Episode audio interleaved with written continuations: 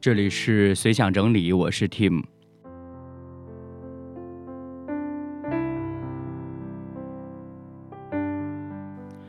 嗯，这两天我一直在想一个问题，就是起初我想做随想整理的时候呢，是一种的想法，是希望能够记录下生活当中，呃，一些碎片化的一些思想，一些的，就是甚至是困惑，一些感受。嗯，但是呢，最近这段时间，我发现就是，嗯，我们的网络环境其实并不是特别的啊阳光，或者说是，嗯，积极吧。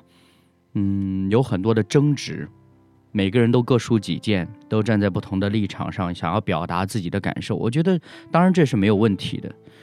嗯，只是在这个过程当中，我开始对我自己起初要做随想整理。这个播客的一种想法产生了一丝的质疑，这个质疑的原因是在哪里呢？嗯，我会发现我们现在真的是在依靠碎片在生活。当出现一个事件，嗯，我们快速的就能够找到自己的位置，然后呢就站了队，然后呢就依据自己所站的立场去表达自己的啊感受啊，表达自己的观点。嗯，这个过程更像是一种博弈，而并非是交流沟通。但我记得之前我也讲过，其实好像托尔斯泰曾经说过，再伟大的作家，他书写的不过是个人的片面而已。如果我们从这个角度来看的话呢，大概我们没有一个人能够完全客观的，呃，站在一个角度，把所有的事情，或者哪怕只是一件事情，从头到尾讲得清清楚楚。然后呢，也给大家一个各自都满意的结果，这特别难。毕竟我们是一个标榜嗯个性独立的时代嘛。那么基于现在这样一种状况，如果我再强调或者说再去思考所谓说整理碎片给我带来的益处，会不会给我造成另外一种的结果，就是？我最终的呈现，我的一个整体，我这样一个独立的存在，它是碎片组成后的状态呢？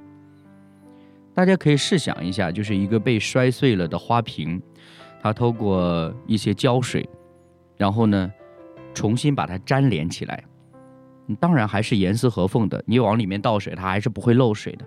但是当你从外表来看的时候，你会发现它是一种怎么讲呢？支离破碎的状态。充满裂痕的状态，这就给我一种感受，就是我们常常会觉得自己是受伤的、受挫的。就我自己而言，我常常会认为，成长的经历当中有很多的挫败，有一些的失败，有一些的遭遇，甚至是不能跟别人去分享的。但是我总会觉得这些的经历。给我带来的只有打击，只有伤害，只有挫折，只有伤痕，而没有其他更有意义的东西。当然，我说的只是当我沉浸在一个比较 emo 的一个状态下的时候。但如果我仔细审视那样一个被重新粘连起来的花瓶的时候，我就要想，这是不是我想要的呢？原先我以为，如果我们把一些碎片整理起来、收集起来，把它拼凑成一个完整的自我，这是一件很好的事情。但那个时候，我想的可能是类似于乐高积木这样子的。原本我就是一个整体，然后我要把那些碎片把它拼凑成一个好的样子，一个完整的样子。但是我现在又在想说，如果我们每一次遇到什么样的事情，遇到什么样的问题，甚至是热点，我们只是纯粹的去找一个立场站定了，然后就开始肆无忌惮的发表自己的观点，而缺乏一种呃习惯性的客观思考，然后再进场，甚至是考虑自己要不要进场这样的态度的话，也许我们真的很难成就一个完整且独立，而且呢，它是自成一体的一个状态。我所说的自成一体是碎片与碎片之间，它是彼此相连的，而不是彼此冲突的。但是，就我现在常常在网络上有的时候看到一些话题讨论的时候，我会感觉说，今天这样的话题，呃，人们是这样子表达。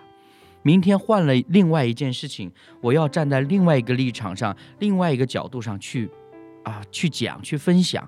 似乎看起来我是一个非常客观的人，我会站在不同的角度去思考。但有的时候，会不会我们只是做了一个情绪宣泄的工具而已？我甚至看到网络上一些的言论、一些的冲突的时候。我感觉到的可能更多是我为了要吵架而吵架，为了要争执而争执。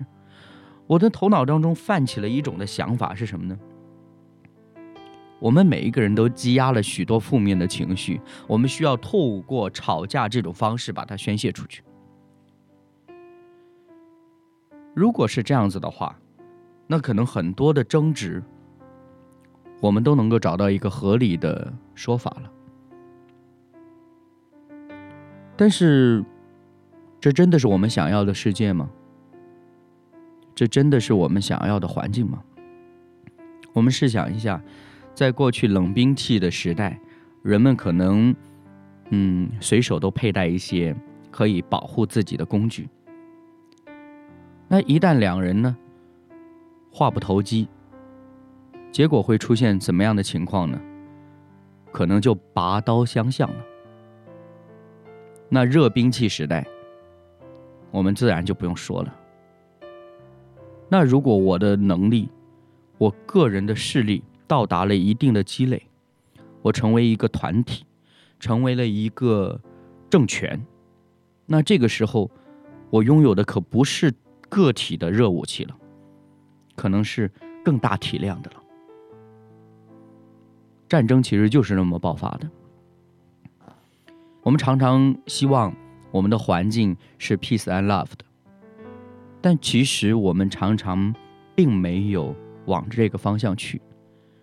或者说，当我们去提倡这样的观点的时候，我们只是会觉得说，只有我的观点，只有我的立场，只有我的表达，才是把这个世界推向 peace and love 这样的一个景况的最好的解决方案。嗯。我觉得就是，可能是因为年纪越来越大了，就越来越不想吵架了。我现在竟然怀念起来，我呃十几年前，嗯，经常泡网吧，然后就是沉醉其中的玩网络游戏，然后就是两耳不闻窗外事那种状态。其实网络上发生什么事情，我完全不知情。就算有的时候看到了，我也觉得啊，这跟我有什么关系？还是那个关比较重要。我们要什么样的环境？我觉得这个是我们常常要思考的。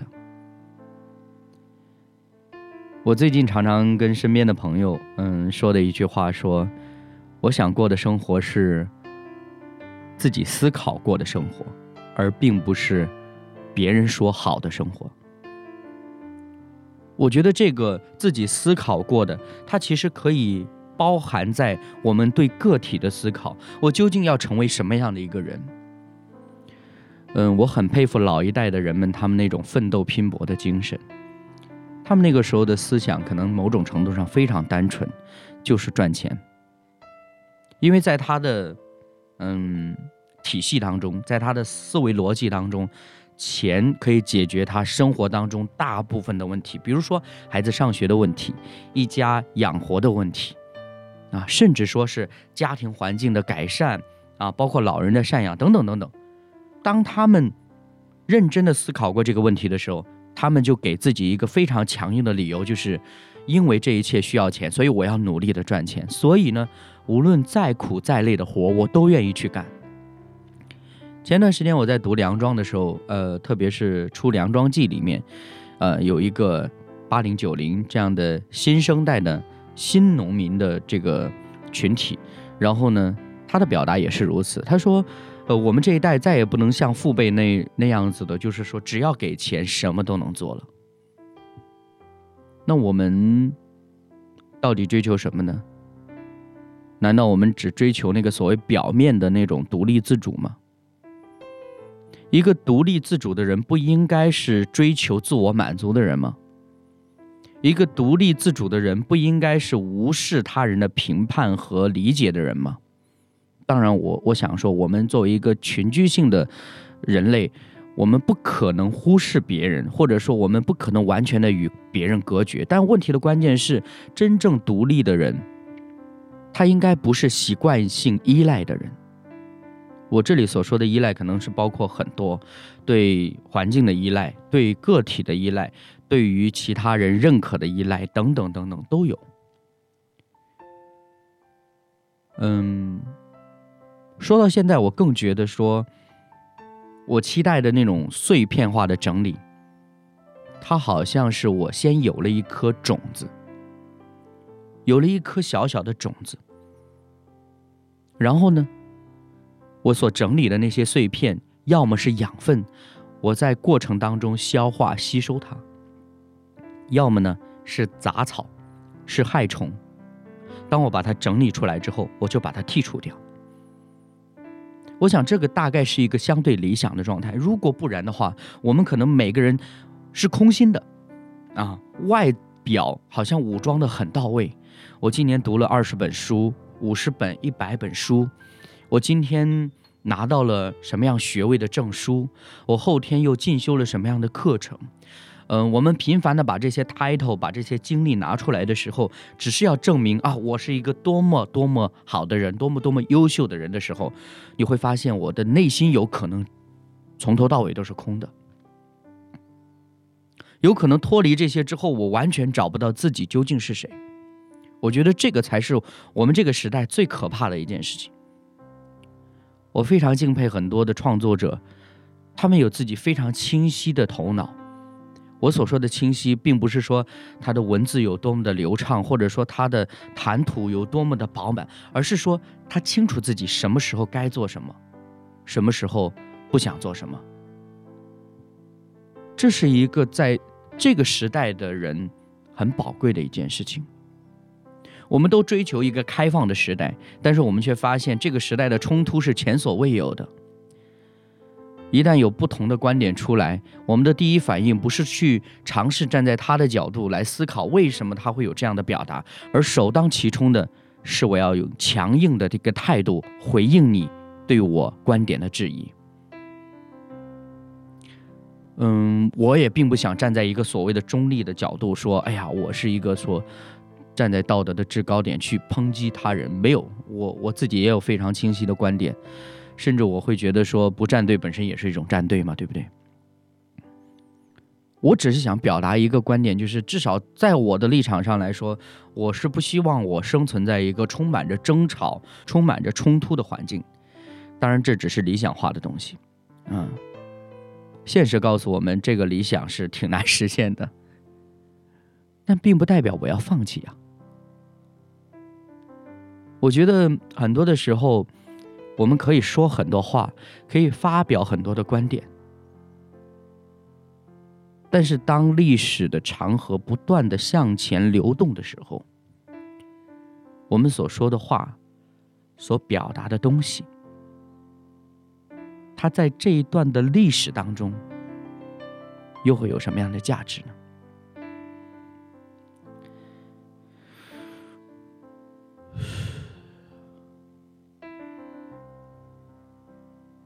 这段呼吸我大概是不会剪了。有的时候我不知道，在听节目的朋友们会不会有这种类似的无力感？嗯，我究竟生活在一个什么样的环境里呢？我究竟处在一个什么样的状况下呢？读书并不代表我们能够。有权利去评判什么事情？我们其实也不止一次，或者说我们在不同的地方也都听到，读书更加有意义的事情是在扩展我们自己的境界，或者说丰富我们的内在。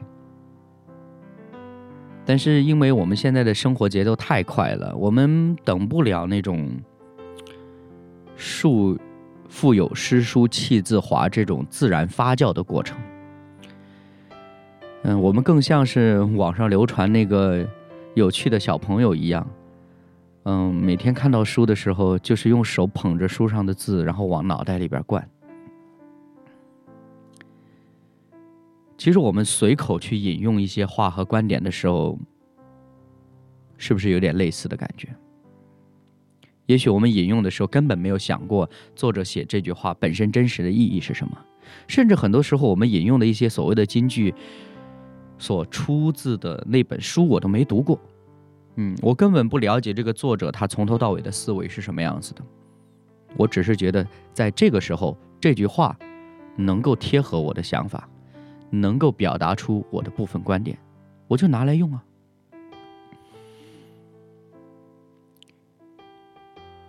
爱其实挺难的，真的。嗯，以前有一首歌叫《只要人人都献出一点爱，世界将变成美好的人间》。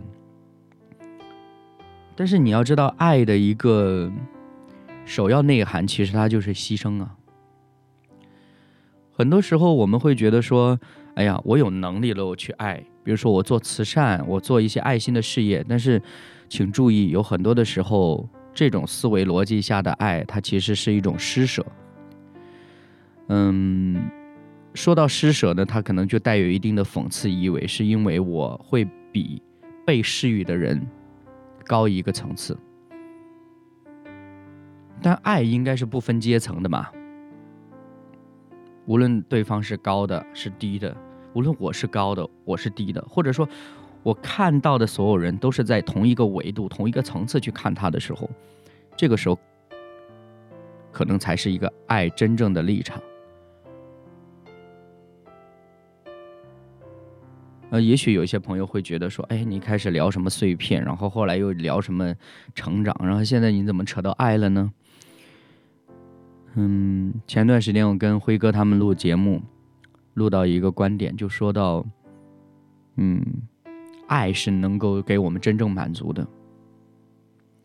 我跟大家分享一件事情哈，就是我小的时候，家里边条件特别不好嘛，嗯，我父母做生意到处跑，然后呢，有一次，嗯，这是父母讲给我听的，我是不知道的。有一次呢，他们去一个面馆。他们两个带着我去一个面馆，想要去买碗面吃，因为都还没吃饭，一家人。然后呢，当时好像身上他们带的钱并不是很多，就发现哎，买一碗面的钱都没有。后来呢，他们就决定不吃了，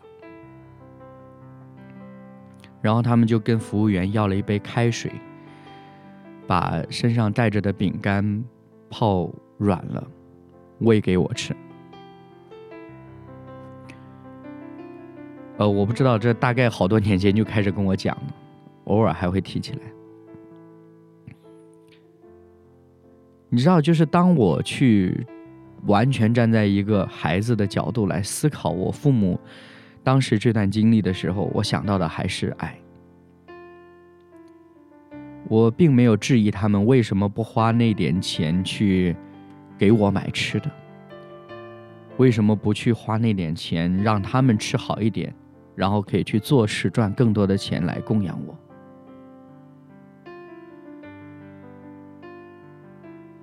我能够想到最多的其实是，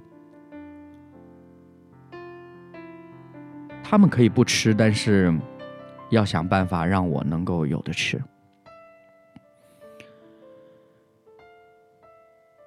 我觉得这就是对爱的一个维度的理解。当然，我也没有这个能力，好像把爱剖析的就是 多么的严谨，或者说各种维度都去考量到。我记得之前看 C.S. 路易斯写的一本书叫《四种爱》，它里面提到了很多，比如说母爱啊、需求之爱、给予之爱，然后自然之爱等等这些的时候，还还有爱情哈。然后呢，就是。哦，很多东西我都是模棱两可，根本有点都被他绕晕了啊！但是这不是重点，我想说那种关键点是，嗯，我们会为别人考虑，我们会想到别人的需要很多人可能会觉得说，父母去爱孩子，去考虑孩子的需要，这是理所当然的事情。但是，当你领受了爱，你也清楚这是爱的时候，这其实是爱的一个开始，一个起步，因为你至少知道怎么样去爱，你因为你至少知道爱的一个底层逻辑就是为他人去考量，然后呢，某种程度上会牺牲自己，啊甚至说很大程度上是牺牲自己的，因为当你考量他人的时候，你就会忽视自己嘛。嗯，大概就这样吧。这一期节目，可能是一种记录吧，也算是遵循了我做随想整理的一个初衷，就是记录自己碎片化的一些思想。只是今天的碎片可能比较多，或者说是，嗯，比较复杂吧。好了，节目尾声呢，我还是继续邀请大家可以来投稿给我。嗯，我也希望有更多的朋友能够开始来做一些所谓的随想整理。也许你平时已经开始要写日记啊，或者写公众号啊，但是我觉得用声音记录也挺有意思的。好了，这就是今天的随想整理了。我是 Tim，下期再会啦。